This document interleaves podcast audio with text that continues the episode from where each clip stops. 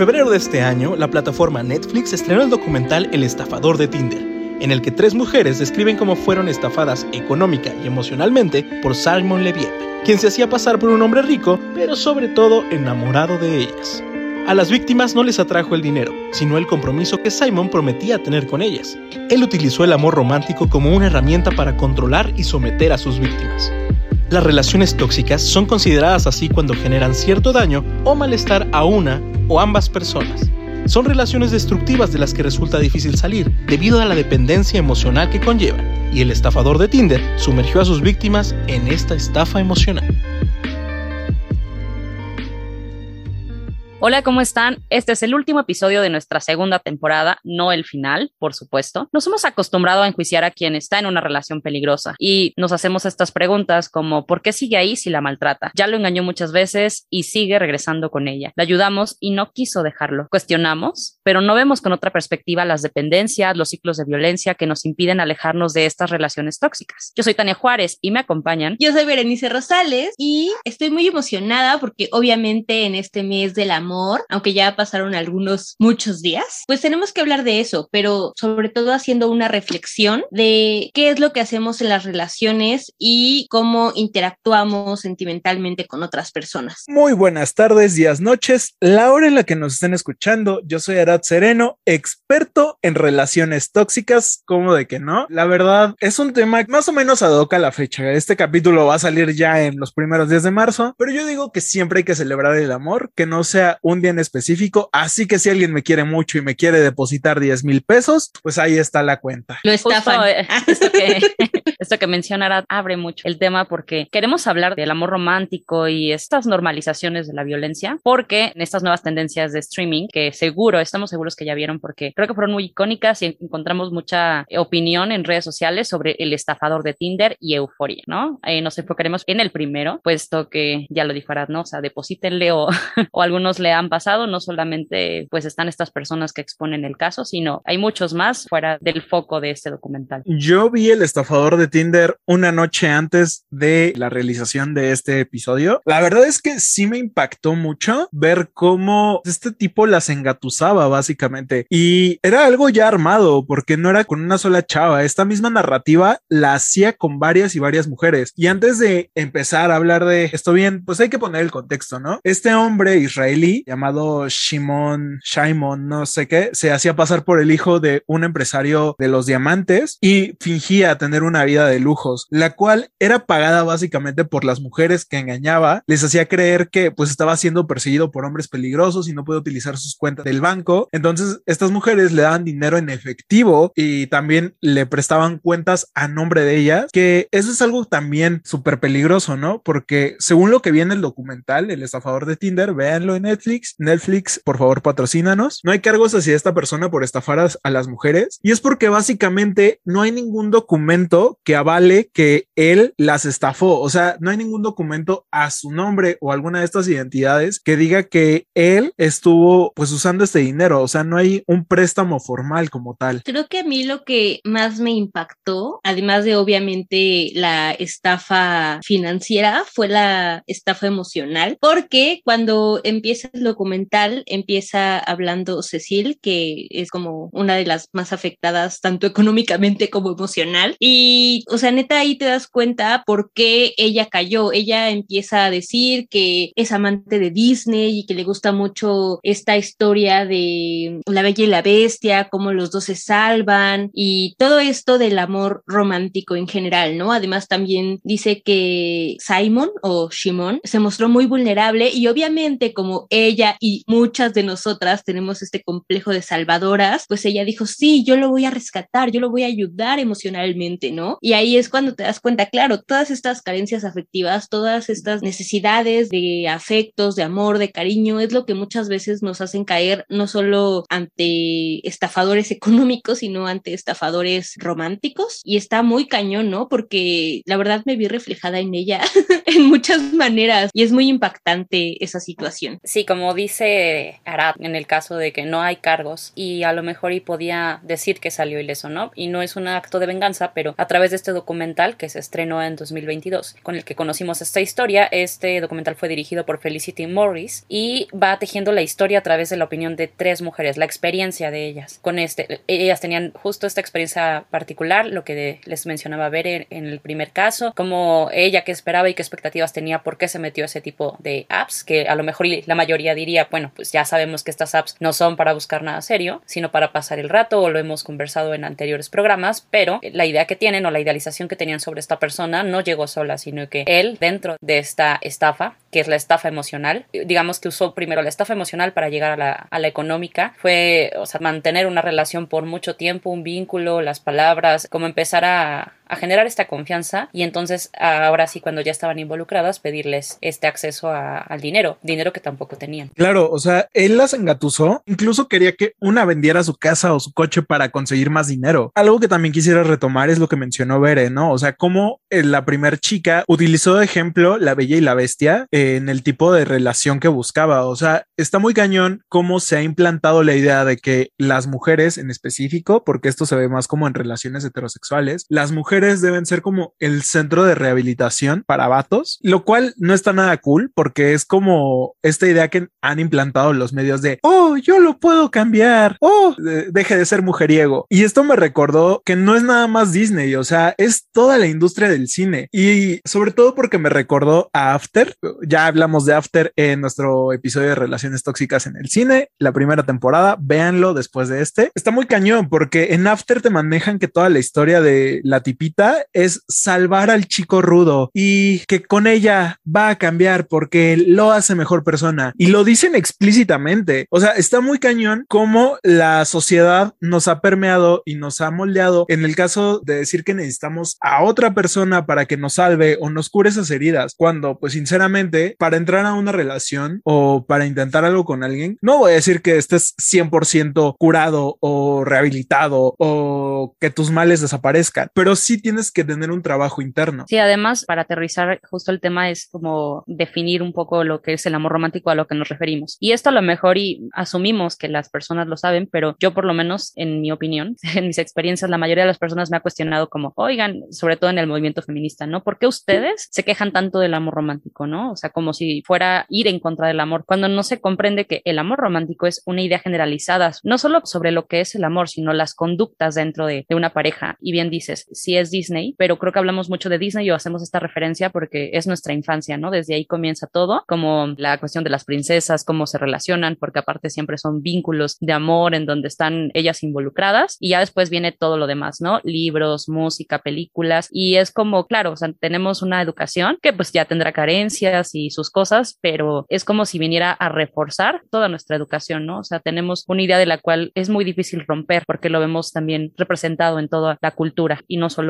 como dices, ¿no? En, en, Disney, sino en todo lo que convivimos, toda la industria mediática, sigue como aferrando a estos estereotipos, ¿no? A replicarlos. Sí, está muy cañón porque como dicen, no es algo que precisamente venga de Disney, lo mencioné porque Cecil lo dice al principio, ¿no? Y creo que su referencia del amor viene de ahí, de el príncipe que rescata, ¿no? Porque además se juzgó mucho a estas mujeres por interesadas, porque seguramente solo querían el dinero y ellas eran, la, o sea, en lugar de señalarlo a él, que fue el que terminó quitándoles grandes cantidades de dinero, se señalaba a ellas porque estaban con él solo por el dinero, ¿no? O ese era un, eh, gran parte del atractivo. Y la verdad es que sí, o sea, cuando tú estás buscando una pareja, si eres una persona madura, vas a querer a alguien que tenga ingresos económicos para poder construir una vida, ¿no? Si es que quieres una relación estable. No a alguien que tenga una deuda en Coppel, o sea, yo no soy un buen partido, tengo deuda en Coppel, ¿verdad? Pero Iván Banco. Azteca.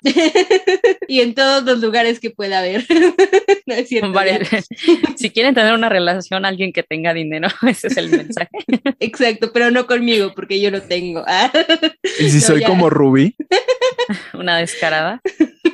Sí, de hecho, creo que esa es la, la crítica, que lo que se veía y que nos hizo también discutir de esto aquí en este programa es que todos decían, bueno, pero es que también ellas, o sea, ¿quién le prestaría el dinero? Pero la verdad, o sea, seamos sinceros, es bien fácil cuestionar a todas las personas de nuestro alrededor y a todas las personas que caen en una estafa y a lo mejor y no todos han, caído en la estafa romántica, pero sí en cualquier otra, ¿no? Ya lo hemos platicado también en otros programas porque creo que la estafa ha sido una constante, pero en este caso creo que es mucho más fácil de, de estar involucrados, ¿no? Y venirte a quejar de personas que pues fueron víctimas realmente, ¿no? No importan las circunstancias, digo, el caso de la confianza que le otorgaron, eso no, no es como que un ataque hacia su persona, ¿no? Y la mayoría es- se dedicó más a atacarlas, a que eran tontas y que pues para qué prestaban ese dinero que ni siquiera lo tenían, como por un hombre, por mantenerlo, o sea, y jamás se le hizo caso como a lo que realmente está representando él. Bueno, pues es hora de mi soliloquio. Voy, voy a hablar un poquito desde mi experiencia, pero quiero retomar primero esto que estaban mencionando sobre los comentarios que les hacían y sobre todo la forma de ligar en esta época diferente a lo que vivieron nuestros papás, ¿no? Creo que sí se les juzgaba mucho por la idea de, ay, son unas interesadas. Y retomando lo que menciona Bere y Tania, aparte de que buscas ya a alguien con una estabilidad, alguien que pueda ofrecerte, pues construir un futuro, una familia, también él tenía detalles al principio con estas mujeres, ¿no? O sea, era romántico de la forma que nos enseñaron, así de que las invitaba a desayunar, les mandaba flores, les hacía regalos, o sea, como que estaba muy atento a ellas y seamos honestos, a todos nos gustan ese tipo de cosas, por muy mínimas que fueran, o sea, si el vato les hubiera mandado una Tootsie Pop, estas morras hubieran caído. Además demostró que podía pagar, o sea, perdón que interrumpa tu soliloquio,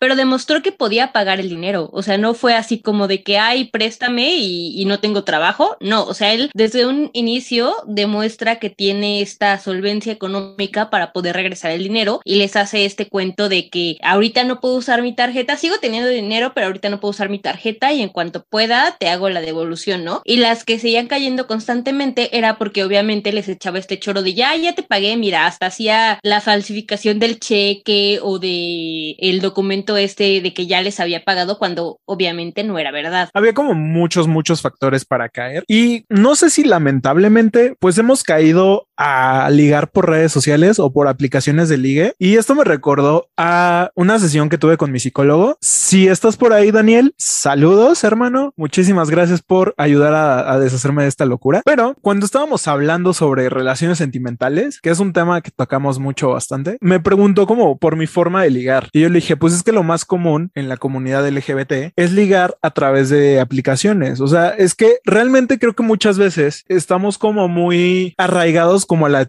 a la heteronorma. O sea, para una persona heterosexual es muy fácil ligar en espacios públicos. O sea, es mucho más fácil que para una persona de la comunidad LGBT porque no existe como esta carga que te van a estar juzgando. No vas a estar pensando en el que dirán, si me rechaza, si voy a recibir o en, el peor de los casos, si voy a recibir pues un ataque homofóbico porque pues muchos lo toman a mal. Entonces no sabes si te vas a poder acercar a un vato. En el caso de las mujeres no sabes si se van a poder acercar a una morra. ¿Por qué? Porque pues estamos pues ya acostumbrados a que no es lo normal, por así decirlo. Incluso los espacios seguros para la comunidad LGBT, por ejemplo, los antros gays, han sido invadidos por personas heterosexuales, que no está mal, son bienvenidos, pero pues eso nos dificulta más a nosotros poder relacionarnos con la gente, ahora sí, de la comunidad. Yo me topé con un estafador de, bueno, con alguien que creo que es un estafador de Tinder. No caigan, por favor. Ah, no, es que justo en la pandemia ya, ya escucharon varios podcasts en los que he dicho que yo tenía Tinder, ¿no? Y sí, o sea, un día así de la nada en la pandemia estaba ahí internacionalizándome, ¿no? Viendo qué había en otros países y de repente pues hice match con un chino, ya ni recuerdo su nombre, la verdad, pero bueno, se suponía que él estaba en Los Ángeles y que estaba viendo algo sobre un restaurante que iba a abrir porque él, según esto, él se dedicaba a abrir también así su papá, era dueño de muchos restaurantes en China y no sé qué, bla, bla, bla. Total que estuvimos hablando como una semana, todo bien. Hasta que un día él me dijo así como de, oye, la verdad es que yo estoy muy interesado en formar una familia. O sea, abrí esta app porque quiero formar una familia. Y yo así como de, ah, pues qué chido, ¿no? y ya después me dijo que pues que le gustaba mucho y que quería conocerme para ver si pues podíamos formar una familia juntos. Y yo así como de, esto va muy rápido, pero ok, hay que conocernos. Hasta que, o sea, obviamente nunca salimos ni nada porque él estaba en Los Ángeles y yo en México, pero de repente me empezó a decir que teníamos que invertir en bitcoins para el futuro de nuestros hijos. Y yo así como de, güey, pero o sea, ni siquiera quiero tener hijos. Y él así de, no, sí, mira, es que hay que invertir. O sea, ¿cuándo puedes juntar 30 mil pesos y los invertimos en bitcoins? Y yo así de, güey, estoy desempleada. Era en el momento en el que estaba desempleada, ¿no? Entonces, y aunque hubiera tenido dinero, la verdad es que no confío en las bitcoins. Güey, pero... somos periodistas. ¿De dónde cree que vas a sacar 30 mil pesos en primer lugar? Exacto, además. Bueno, nunca le dije. Por eso no había latinas estafadas. Exacto. No, nunca le dije a qué me dedicaba ni nada. O sea, nunca le di como detalles de mi vida, pero sí era así como de, güey, ¿por qué me insistes tanto? Tal que como siempre le di largas, al final ya, o sea, también le di largas, no solo en depositarle dinero, sino como en darle detalles de mi vida o en general, porque lo encontré en Instagram, obviamente, yo también hice mi investigación y lo encontré en Instagram y su Instagram se veía muy falso. Entonces, pues ya se cansó de mí y ya dijo así como esta morra no la voy a poder estafar y pues ya me dejó en visto y así fue como no me estafaron, pero tampoco tuve una historia de amor. Ah. Ay, pero mira, por lo menos a ti no te estafaron, o sea, no como a otros. Hola, mi nombre es Arat Sereno Ponce y casi, casi me roban el poco dinero que tengo. Tenía en ese momento. Digo, sigo teniendo poco, pero no tan poco como en ese momento. X. Pues es momento de contarles mi historia de amor. Esto sucede. Uy, no, y de esto se derivan tantas cosas. Párenme, o si no, esto se va a volver el soliloquio de Arat por una hora, pero nos centraremos en lo principal. Todo comienza en 2018 cuando yo termino mis estudios en la Escuela de Periodismo Carlos Septién García, como de que no, como buen desempleado y estudiante de periodismo recién graduado, no tenía trabajo, entonces pues me tuve que regresar a vivir a Valle de Bravo. Fue por Tinder que conocí a una persona con la que empecé a salir, además era maestro de francés, me dio clases de francés, no me acuerdo nada del francés, pero el punto es que empezamos a salir, nos volvimos cercanos muy muy rápido y pues así tuvimos una relación de aproximadamente un año y por ahí de Navidad él me pide prestado dinero, o sea, era una cantidad grande, no voy a decir cuánto, pero en ese momento yo era un poco ingenuo. Dila, dila, dila. No, no, no se dice el pecado, no el pecador, diría mi abuelita, que en paz descanse. Entonces ya vamos a pasar a otro tema. el si chiste, me el chisme miren, les, les, voy a decir para qué era, o sea, era, era una cantidad fuerte de dinero para un smartphone de la marca iPhone. Entonces se imaginarán que pues sí fue bastante. El chiste es que de diciembre a julio me va pagando normal hasta que la deuda queda reducida a la mitad. De ahí terminamos y el güey se empezó a hacer ultra mega pendejo para pagarme. Uh, no voy a dar muchos detalles porque terminamos. La verdad es que por ahí me dicen el venao. con un morro más chico que yo, ¿eh? Y, y no era, y no era muy grande. o sea, es que no iba a dar detalles. Mira, si se sabe el pecador, pues, pues que ya se sepa todo, que chinga su madre el Jesse. Pero sí, o sea, le presté dinero y la de... Los odiamos al Jesse. Los, lo odiamos, lo odiamos. Este, me paga cuatro mil pesos de jalón y de ahí me deja de pagar. Güey, yo, yo estaba harto, o sea, me bloqueaba cuando lo encontraba en Facebook, me volvía a bloquear, me bloqueó de WhatsApp. Para más información. si te bloqueaba, todo eso. Exacto. Y, y no, y luego cuando pasábamos en la calle, me veía con una jeta, pero no me pagaba el maldito. o sea, incluso fui hasta su trabajo. Creo que sus jefes me deben de odiar porque ahí estaba más pendiente de él que de sus propios alumnos. El chiste es que todavía me quedo debiendo cuatro mil pesos y dije, no, señor, esto no se queda así. Gracias a, a mi amiga Tania Juárez, descubrí un método para poder pagar, para poder hacer que me pagara. Pues ya hay que cambiar de tema. el chiste es, no se el, cuenta todo. El chiste es que funcionó. O sea, no voy a decir nada más. El Gracias. chiste es que funcionó. Este, informes, pero, si alguien a mis amigos, informes con a Dani Juárez. ¿Para qué? No los estafan. El chiste es que funcionó, o sea, me pagó, pero, o sea, después de un año. Y creo que sí hubo muchas red flags en su momento para darme cuenta de que era una mala idea prestarle dinero, porque si tienes 33 años y constantemente le pides dinero prestado a tu novio de 23, algo, algo estás haciendo mal en tu vida, porque, o sea, y no es por juzgar, o sea, yo sé que hay muchísimas situaciones en la vida, pero pues sí esperarías que un güey de 33 años supiera cuándo es momento de gastar en pendejadas y cuándo es momento de ahorrar en su renta, ¿no? O sea, es como de, si no tengo dinero, no voy y me compro un pinche videojuego. Si no tengo dinero, no voy y me lo gasto en pendejadas, en libros de Game of Thrones, en juegos de mesa de Game of Thrones. O sea, si no tengo dinero, me preocupo por pagar mi renta y después por andar gastando en pendejadas. Esa es una red flag para mí y muy grande. Ahora no va a ser mi amigo porque hoy compré boletos para Harry Styles y tengo cómo llegar a la quincena. Yo ya quemé a alguien, pero quiero seguir quemando gente porque además me dieron permiso de quemar gente.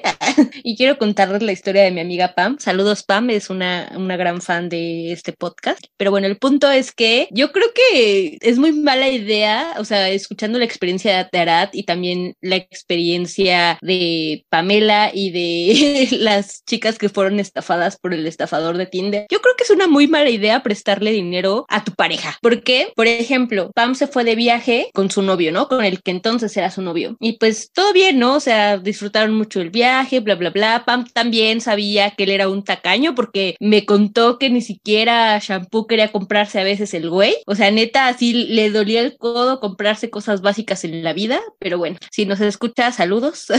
pero bueno, el punto es que en algún momento, pues ya se fueron de viaje, todo bien, bla, bla, bla. Creo que no alcanzaron el autobús de regreso. No me acuerdo a dónde se fueron, creo que a Puerto Vallarta. No alcanzaron el autobús de regreso y tenían que ir a trabajar al día siguiente. Entonces, Pamela dijo, no, no importa, yo pago el avión y ya después tú me vas pagando, ¿no? Y pues ya él le dijo que sí. Bueno, regresaron, todo bien. Y después de eso terminaron. Igual no, no voy a dar explicaciones porque eso ya no me corresponde. Pero el chiste es que de ahí el güey ya no quiso pagarle. O sea, y siempre le sacaba con que no, es que ahorita no tengo dinero, espérame la siguiente quincena, que no sé qué, ya sabes, les daban por largas. Y al final, pues el güey la terminó bloqueando de todas partes, ¿no? Y, y es así como de, güey, no mames, o sea, si quedaron en algo, o sea, yo la neta es que igual una vez un, un amigo con el que tuve mis que veres, este, igual le presté dinero para un boleto de un concierto y pues yo le dije así como de, y me pagas, ¿no? Cuando nos peleamos y nos dejamos de hablar. Y la verdad es que lo quiero mucho porque antes de bloquearme de todas las redes sociales, me pagó. Saludos, Joshua. me pagó, así que ya después ya nos volvimos a hablar y todo, pero, pero la neta se agradece que, que, lo, que le paguen a uno antes de bloquear. Es que volvemos a lo mismo en, en, en el sentido de, pues no sería como muy viable prestarle dinero a Nat, ¿no? Porque muchas veces se considera hasta dinero perdido. Es como, pues ya no me lo va a pagar, pero lo necesita. Pero es cierto que cuando lo prestas es porque consideras que esta persona es de confianza o por algo lo prestas. O sea, yo no se lo voy a prestar a alguien que ni conozco, ¿no? Que, o sea, que no, no tengo ni siquiera afecto por esta persona. O sea, hemos prestado dinero a quienes a lo mejor dices, sé que ese dinero ya no va a regresar a mis manos, pero lo presto de corazón, ¿no? Así, no sé, un familiar o quien sea. Pero eso sí como que creo que por eso es la estafa de este tipo de personas eh, mediante lo emocional. De hecho, recordé, bueno, eh, a lo mejor pensarán que no está muy cercano al tema, pero no sé si llegaron a ver la película de Las elegidas de David Pablos. Esta película ya tiene algún, algo de tiempo, también creo que estaba en esta plataforma de Netflix. Ya patrocinen, nos promocionamos mucho Netflix, pero el punto es que en esta historia es sobre la trata de personas, ¿no? Y cómo los padrotes, digamos que son toda una familia, crean una estrategia para atraer a las víctimas. O sea, no están de que van en la calle y se las roban, sino que a alguien este, que es al quien están entrenando, que es muy joven, le dicen tienes que enamorarla y hacer que, que ella confíe tanto en ti para que, para que ella esté con nosotros, ¿no? O sea, como que pasen muy buen tiempo de noviazgo y ya, después de tiempo ya llega el rapto y la pueden explotar sexualmente. Justo lo que veían en sus víctimas. Y es algo que de hecho el estafador dice después del estafador de Tinder, dice algo muy similar después para según, pues encubrir que según él no había hecho nada, ¿no? Por supuesto, tú te metes a una app, es un algoritmo y no todas las personas se van a enamorar de ti, pero quienes sí tienen características muy similares que a lo mejor eh, no podemos eh, visualizar tanto, ¿no? Aquí en esta película de las elegidas dicen que, pues, sobre todo es como busca que, que no tengan tanta familia, ¿no? A lo mejor una madre soltera o que no tenga tantos vínculos y redes de apoyo, porque eso nos aseguraría que no la van a buscar y que si se pierde, pues a lo mejor sería un tiempo, pero no tendríamos graves problemas para seguir con ello, ¿no? Y es un modo sutil que ellos realizan para poder tratar a sus víctimas. Y es muy similar, o sea, digamos esto para la trata de personas y en el caso del estafador de Tinder de manera económica, pero también es como buscar a las personas que sean más vulnerables porque son quienes llegarían a, a entender esto o a lo mejor y a caer en esta trampa, ¿no? De, ay, es que él la está pasando mal porque él aseguraba que tenía problemas o tenía un enemigo y entonces a través de eso pues preocupas a tu,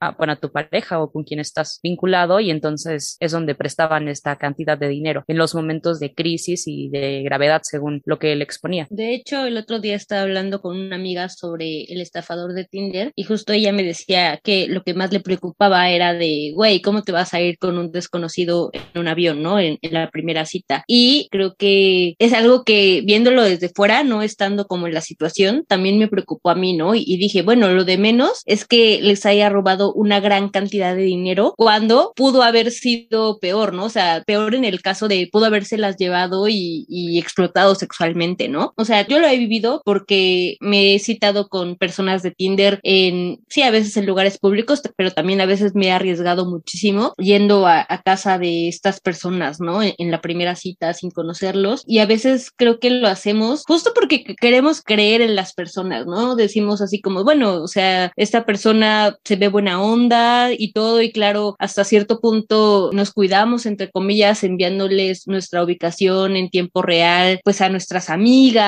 o pasándoles el Facebook y las capturas de pantalla y todo para que haya pues como referencias de eso, pero al final de cuentas no sabemos con quién nos estamos relacionando porque precisamente hace poco hubo también el caso de una chica que era canadiense, se fue a Londres a conocer a su novio de años que, que conoció en Tinder y, y al final después de que subió ella muchísimas fotos juntos y era el viaje de la vida de esta chica, eh, pues él terminó asesinándola, ¿no? Apuñalándola. Y yo sé que nos estamos desviando un poco del tema porque es igual más sobre la estafa. Bueno, sí, no, porque igual la estafa emocional existe, ¿no? Tú vas con la ilusión de conocer a una persona y terminas en una situación completamente diferente que arriesga tu vida, tu integridad, tu salud, lo que sea. Creo que el caso de Cecilia me identifiqué también un poco por la parte donde dice, pues yo lo, me voy a, me voy a subir en el avión porque es algo diferente, algo que nunca he hecho. Y sinceramente, cuando sales con alguien de Tinder, es un 50-50, un 50% de que sea una persona normal y un 50% de que sea un psicópata que te quiere sacar los intestinos. O sea, realmente nunca sabes con quién te vas a encontrar. Y creo que al momento de aceptar verte con alguien, estás asumiendo ese riesgo. Por eso creo que es muy importante siempre avisarle a tus amigos o a tu círculo de confianza, familiares, lo que sea, a dónde vas a estar, con quién vas a estar y si puedes compartir tu ubicación en tiempo real todo el tiempo. Este es un tip que les doy porque su amigo Arat soy y me identifiqué un poco con ella cuando dice, pues lo voy a hacer, lo voy a hacer porque pues es algo nuevo. Sinceramente yo sería igual. Si a mí un vato me dice que nuestra primera cita nos vamos a subir a un helicóptero y le vamos a dar la vuelta a valle, yo digo, arre, hay que hacerlo. Me mamaría subirme a un helicóptero. Para alguien que tuvo una primera cita en el bosque, en un campamento, en mitad de la nada, chica, ya eso ya no es nada. Y ahora queremos hablar de la serie del momento. Ver y yo somos super fans, de hecho nos ponemos de acuerdo para ver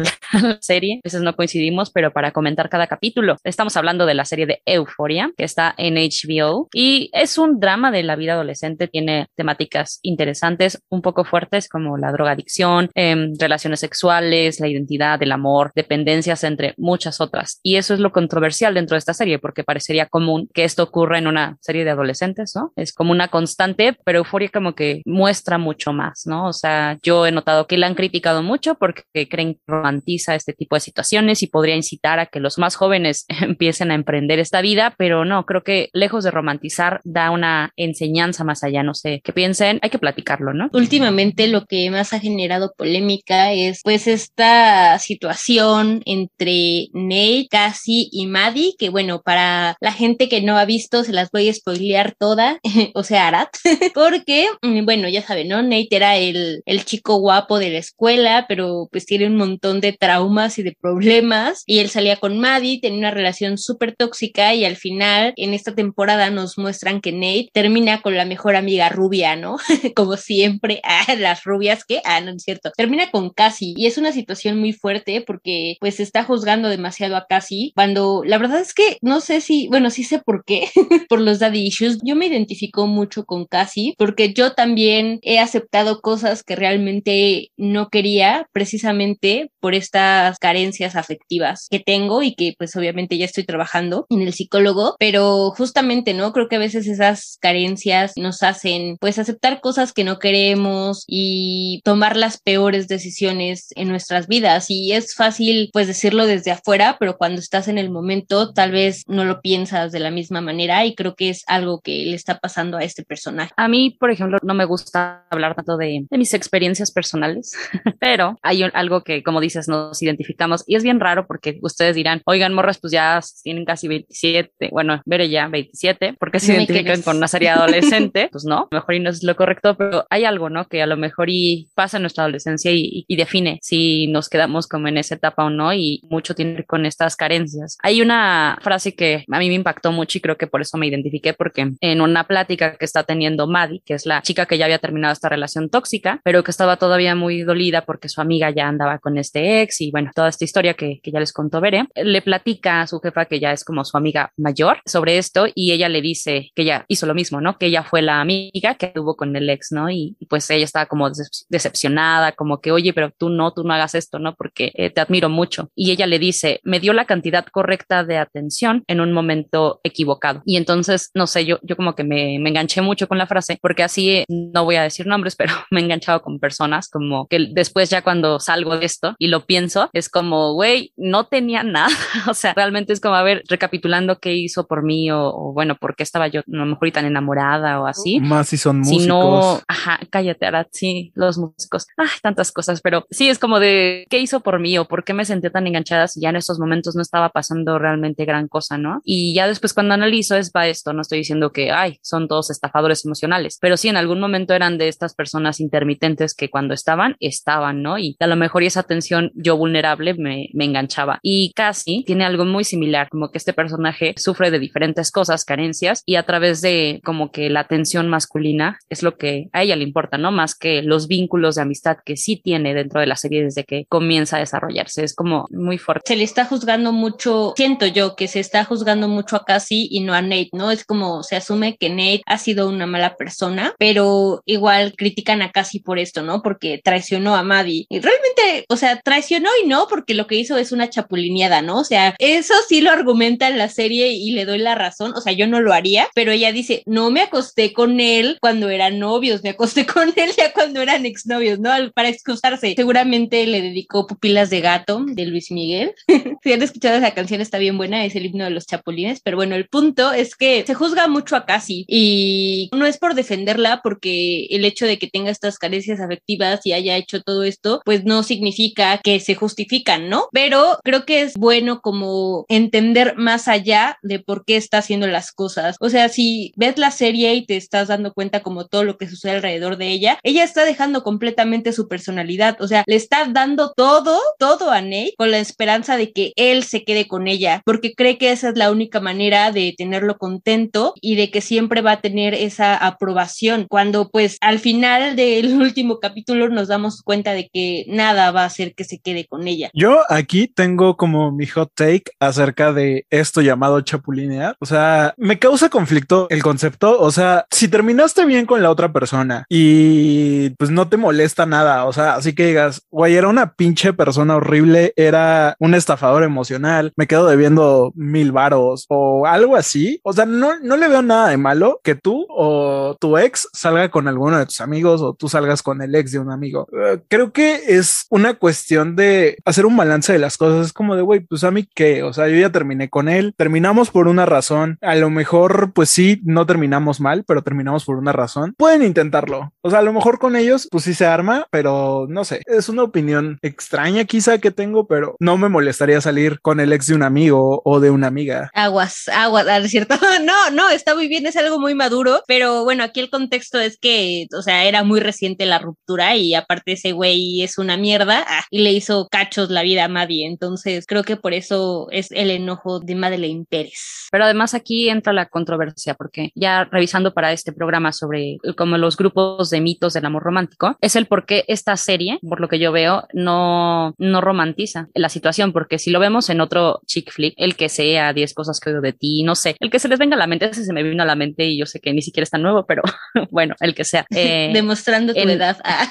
demostrando mi edad, disculpen. En estas películas romantizamos estas escenas, ¿no? O sea, como, bueno, pero nosotros nos amamos y, y el amor es así, no importa que, pues sí, alguien más salió sufriendo, ¿no? Pero acá como se muestran las consecuencias y otras cosas, es por ello que, si bien, digo, aquí también exponemos el patriarcado, ¿no? Porque el juicio es hacia ella, no hacia Nate, y se notan otras cosas, otras dinámicas, pero es como, por ejemplo, en, en uno de los grupos que me llama la atención es el amor es lo más importante y requiere entrega total. Y yo, por lo menos en lo que he leído en estudios feministas y en muchas cosas, ¿no? Como esta despersonalización que solemos hacer a veces en las dependencias con la pareja, ¿no? No tanto como por el que no te deje, pero por estar como en bien o en sintonía o sentir que hay esta química, empieza a despersonalizarse, ¿no? La persona, o sea, el solo salir con la pareja, no estar con otros vínculos, crees que con este amor a lo mejor y es parte de tu existencia, ¿no? El amor que es predestinado, que pues es el más común y el que todos podemos conocer sobre el mito de la media naranja, ¿no? Que hay alguien que te debe complementar y entonces estamos como en busca de que esta persona va a llegar en algún momento. Ahora te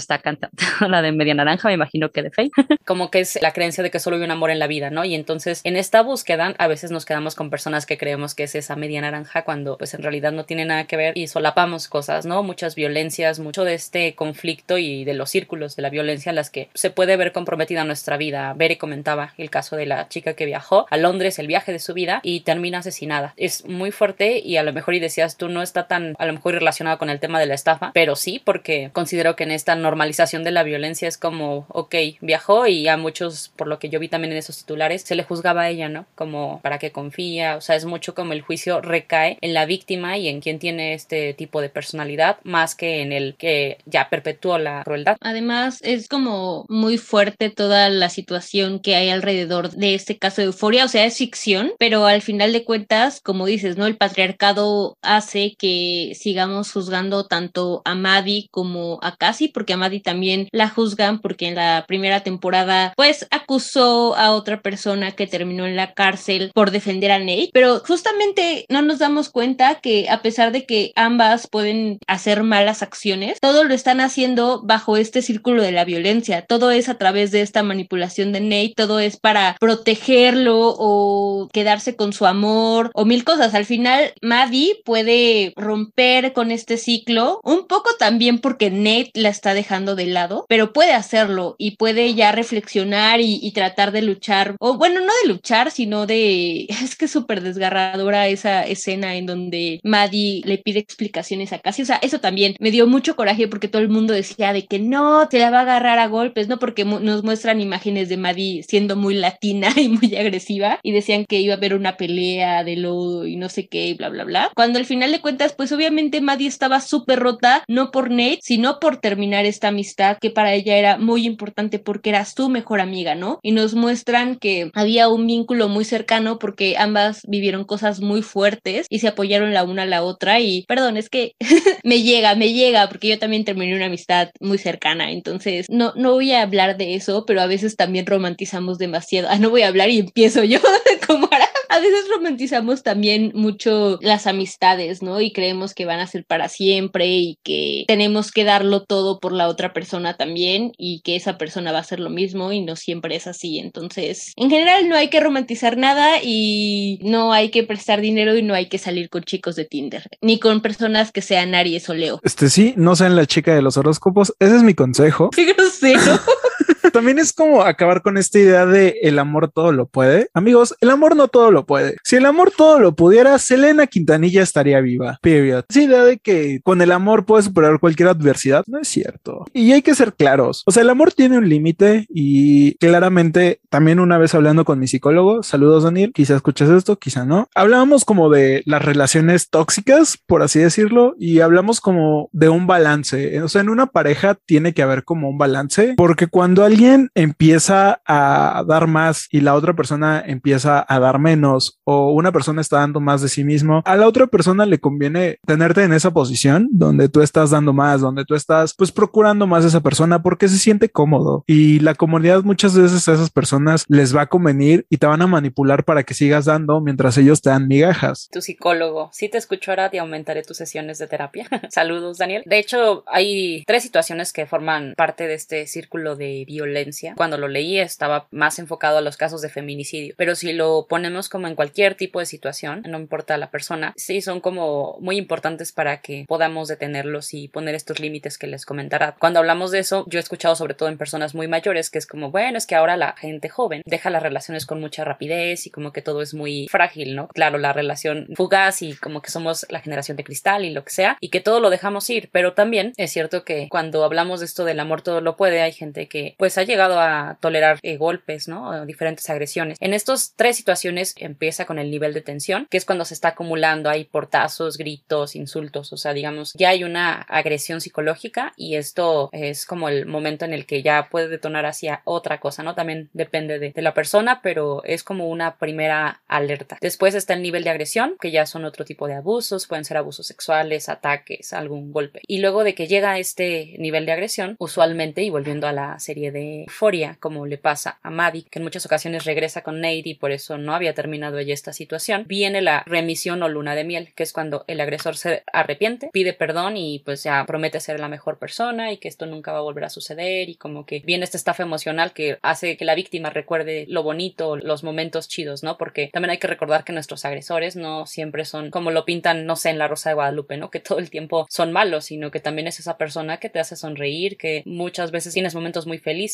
¿no? Y, y no es por juzgar a una persona por un momento malo, pero este identificar cuando las cosas sí se están saliendo de control y el por qué una persona se queda en situaciones violentas cuando está bajo esta idea del amor romántico. De hecho, esto que acabas de explicar, lo expliqué en un hilo de Twitter, síganme en Twitter, Berenice con Z, con los hechos que suceden en la serie, ¿no? Justo como mencionas, en, en estos grados de tensión se muestra, ¿no? Que Nate es súper machista, que criticaba la forma de vestir de Maddie, siempre le decía que se vestía como prostituta y siempre era muy posesivo, ¿no? Quería que ella solo estuviera con él, aunque ya no estuvieran juntos. Después viene la agresión, que es cuando Nate ahorca a Maddie y finalmente, pues eh, otra vez la luna de miel, que lo vemos en la serie, ¿no? En la primera temporada, que Nate empieza a mandarle flores, escribirle, invitarle a lugares bonitos y obviamente, como lo dices, ella regresa porque recuerda que en algún momento fue feliz y creo que eso sucede con todas las víctimas, ¿no? Cuando se quedan es porque se quedan enganchadas a esta parte en la que todo era bonito y color de rosa, o sea, no, no es que se queden enganchados con los golpes,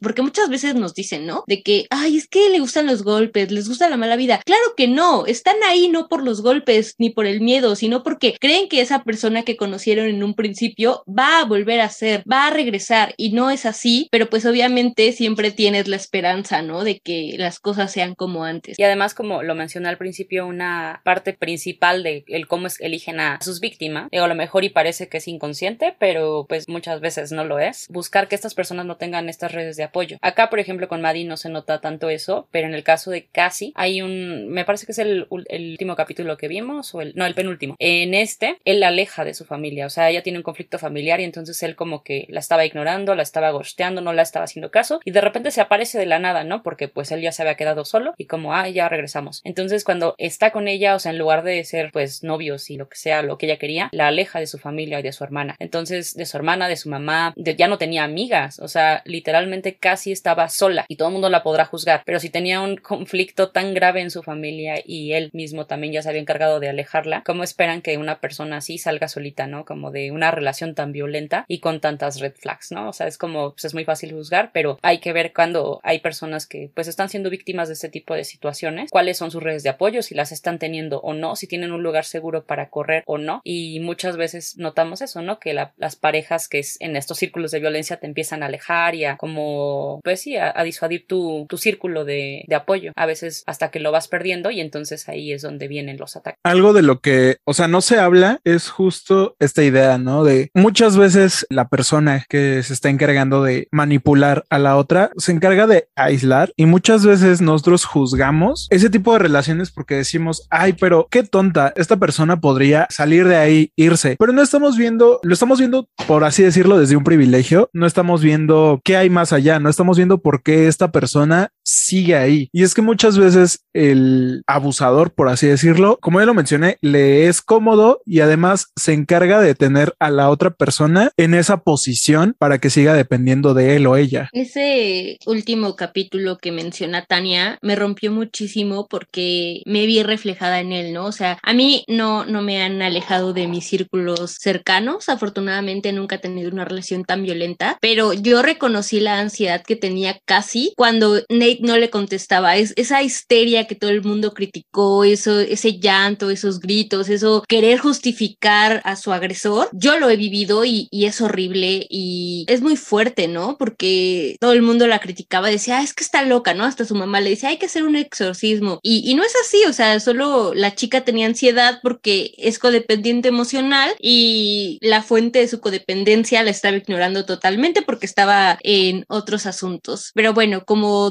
dirían un video que me gusta mucho, si te hace llorar mucho la persona con la que sales, tengo que informarte que no estás saliendo con un chico, sino con una cebolla. Ok, esto también nos hace pensar que hay una frase, ¿no? Que se usa mucho como ser la amiga que se da cuenta o amiga date cuenta. Y por otro lado, yo también he escuchado como, o mejor hay que decirle a los vatos, deja de hacerte pendejo, ¿no? Depende de la situación y, y de la relación, pero, pero sí es una frase muy, muy usual y que también pues está como medio rana, ¿no? Porque es como, ¿por qué yo me tengo que dar cuenta? Pero aunque suene agresivo, es así. Solo nos corresponde a nosotras porque pues a lo mejor y en este caso, bueno, leen la serie, ¿no? En este caso sería Nate, pero ¿cuántas personas así nos vamos a encontrar en toda nuestra vida, ¿no? Entonces sí es importante interiorizar en eso y a, hacer este trabajo psicológico, emocional, porque si no, pues podemos estar replicando con miles de parejas, ¿no? Entonces creo que la frase, aunque suene un poco como un mandato, sí es importante. O sea, para mí, desde mi punto de vista, sí, no sé, no sé ustedes. Pues mira, yo creo que la frase amiga date cuenta aplica para hombres y mujeres, o sea, no es necesario tu género, todos podemos ser la amiga que se da cuenta y creo que hay muchísimas situaciones que nos llevan a ser la amiga que se da cuenta. Recuerdo que la mía fue después de tener un ataque de ansiedad en medio del banco porque la persona con la que salía y que me robó cuatro mil pesos, bueno, no me los robó porque me los regresó, pero después de un año, ahí fue cuando me di cuenta de que si esa persona no estaba conmigo en mis peores momentos y nada más me buscaba para pedirme favores, pues no valía la pena. Y es duro, o sea, es duro darte cuenta de estas cosas. Nadie dice que ser la amiga que se da cuenta es fácil, pero sí, también aplica el vato deja de hacerte pendejo en el caso de, pues que muchas veces estás con una persona nada más por estar y, o sea, una pareja tiene que estar ahí para darte paz. No te estoy diciendo que te resuelva la vida, pero tienes que tener paz cuando estás con esa persona. Si lo que te da son preocupaciones, si lo que te da es ansiedad, si lo que te da es sentimiento de culpa, güey, salte de ahí. O sea, trata, sé que es difícil, o sea, sé que es muchísimo más fácil decirlo que hacerlo, pero creo que es importante tener esta red de apoyo que mencionan Tani y Bere, sean amigos, sea familia, sea lo que sea. Creo que eh, estar rodeado de gente, eh, ya sea algún profesional de la salud mental, ya sean tus amigos, ya sea tu mamá, hace como el proceso aún más fácil. Y creo que también es muy importante evaluar a la persona, también que las dos personas sean claras con lo que buscan, porque creo que algo que no está cool es que te den alas cuando no buscan lo mismo que tú. O sea, tú podrías estar buscando una relación seria y formal y la otra persona podría estar buscando algún fuck friend, algún amigo para pasar el rato y tú le estás dando alas para obtener lo que sea que quieras obtener o por no sentirte solo, no sé, pero sí es muy importante que las dos personas lleguen como a ese consenso de qué es lo que están buscando. Qué difícil, porque luego llegas al consenso y mira, mejor ni me meto a eso. Ay, estas personas. De hecho, me quedé pensando en que, bueno, me he metido mucho en estos textos sobre talleres feministas que ha elaborado Marcela Lagarde, como el de claves feministas para la autoestima de las mujeres, y hay otro claves feministas para la negociación del amor. Y justo encontré un proyecto que se llama Desprincesamiento, basado en esto que decimos, ¿no? Como toda nuestra influencia a través de Disney y de cómo estas princesas como que adoptan ciertas actitudes propias del amor romántico. Este lo crea la politóloga Daniela Lombardo de la UNAM. Ella funda este proyecto y es una iniciativa que trata de crear un espacio para niños, niñas y también tutores o padres para que se empiecen a cuestionar cómo son estas imposiciones de género, porque si se dan cuenta también en las películas, en todo, o sea, además de lo del amor, viene como que se siguen aferrando a estereotipos de género y a ver todo color azul y rosa, ¿no? Depende del género. O sea, de hecho, pues seguimos con esta idea, ¿no? Como las mujeres son débiles y necesita que alguien las salve, que necesitan ser rescatadas, los hombres tienen que ser fuertes y jamás deben verse vulnerables, ¿no? Y entonces esto obviamente ya trasladado a nuestra vida crea relaciones muy complejas y pues nos hace a veces a las mujeres más dependientes, ¿no? Y a algunos hombres muy agresores, ¿no? Y también es parte de la explicación, o sea, no solo son muchos factores, pero justo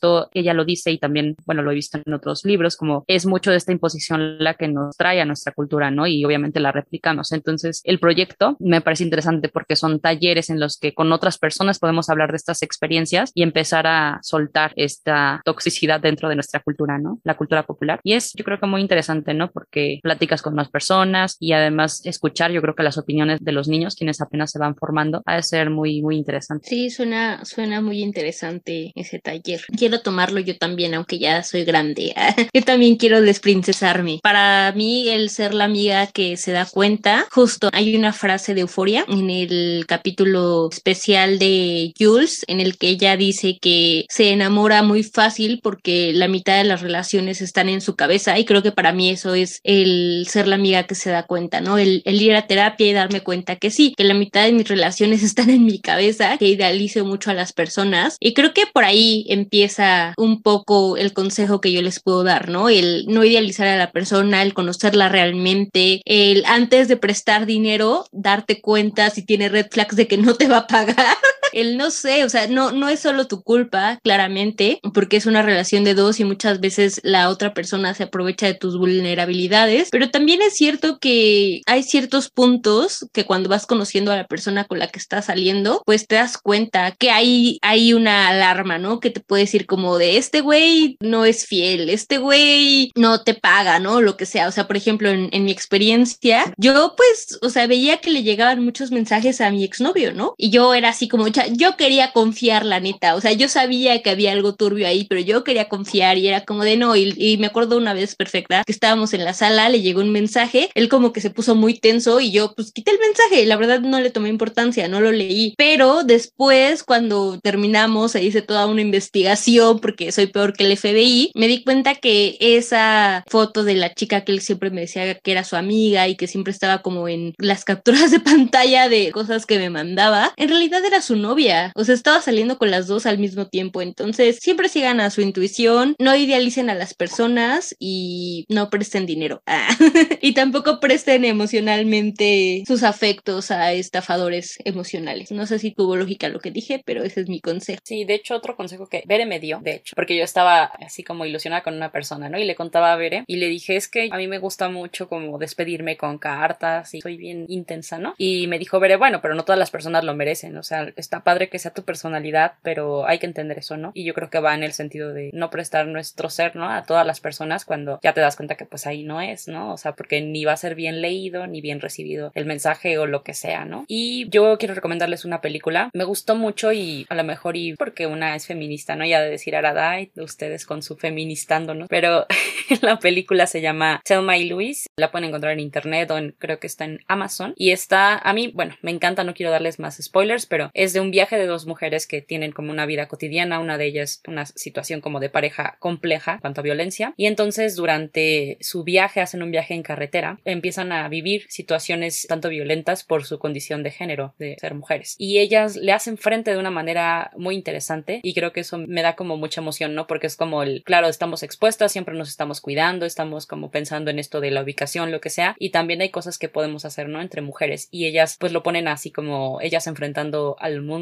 y está muy muy chida. Si tienen la oportunidad, véanla, la verdad es que es una gran película. Yo les recomiendo mi Twitter, en donde doy grandes consejos y analizo series.